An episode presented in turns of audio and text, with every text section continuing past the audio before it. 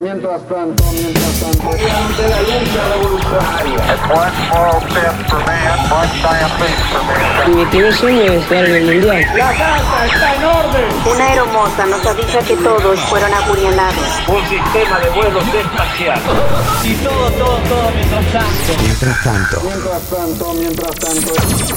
Parece que usted no fuera una joda grande como una casa.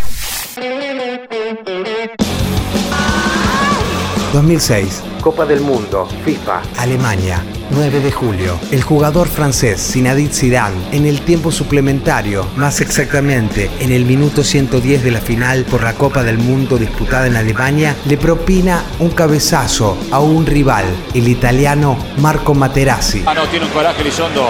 Habrá tarjeta roja, roja para Zidane, señores. Bueno, Y Zidane se despide profesionalmente del fútbol con esta expulsión a 10 minutos del cierre del tiempo extra. Le metió un cabezazo. Zidane sabe lo que hizo. Lo que está preguntando Elizondo es cómo lo vio.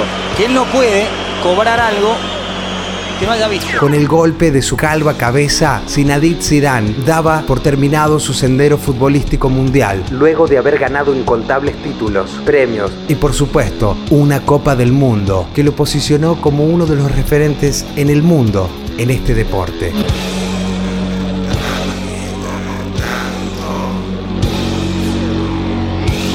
Mientras tanto, desde octubre en la República Argentina rige la ordenanza que prohíbe fumar en reductos cerrados de menos de 100 metros cubiertos. Y en Chile muere uno de los dictadores más nefastos de la historia latinoamericana. A los 91 años muere Augusto Pinochet. La muerte del general Augusto Pinochet irrumpió sorpresivamente al terminar este fin de semana largo y es la noticia que concentra la atención del mundo a esta hora. Murió a las 14 horas con 15 minutos a los 91 años, irónicamente en el Día Universal de los Derechos Humanos. Luego de conocida la noticia de su muerte, Chile volvió a quedar dividida entre quienes lo lloraron y quienes sin tapujos salieron a la calle a festejar el final de su vida.